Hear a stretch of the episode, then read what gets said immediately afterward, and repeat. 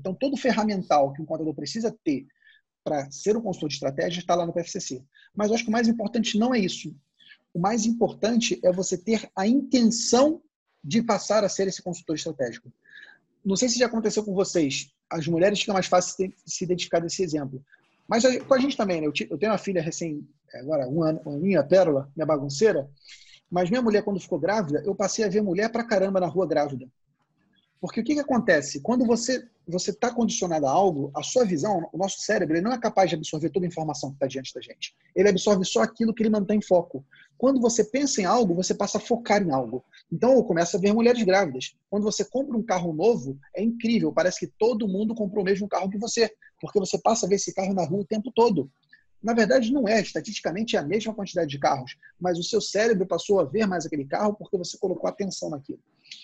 O que eu digo para os contadores é o seguinte: passe a pensar na estratégia do teu cliente.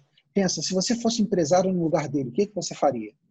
Quando você começa a fazer esse exercício mental, você começa a fazer isso que o Júnior disse. Poxa, como é que está a fachada da minha empresa? Será que essa fachada está bonita?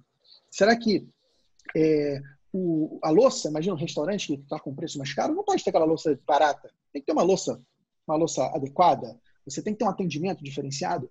E, e, são coisas que, na minha opinião, o contador pode fazer, só que talvez ele ainda não acordou para isso. Então, o chamamento que eu tenho é isso: acorda, contador. Atua dessa maneira, se comporta como um consultor. Porque quando você faz isso, o teu cliente vai te adorar. É tudo que ele mais precisava, um anjo da guarda do lado dele, zelando pelo negócio dele. E ele vai te valorizar, ele vai estar disposto a pagar mais para você, porque ele sabe que está recebendo mais.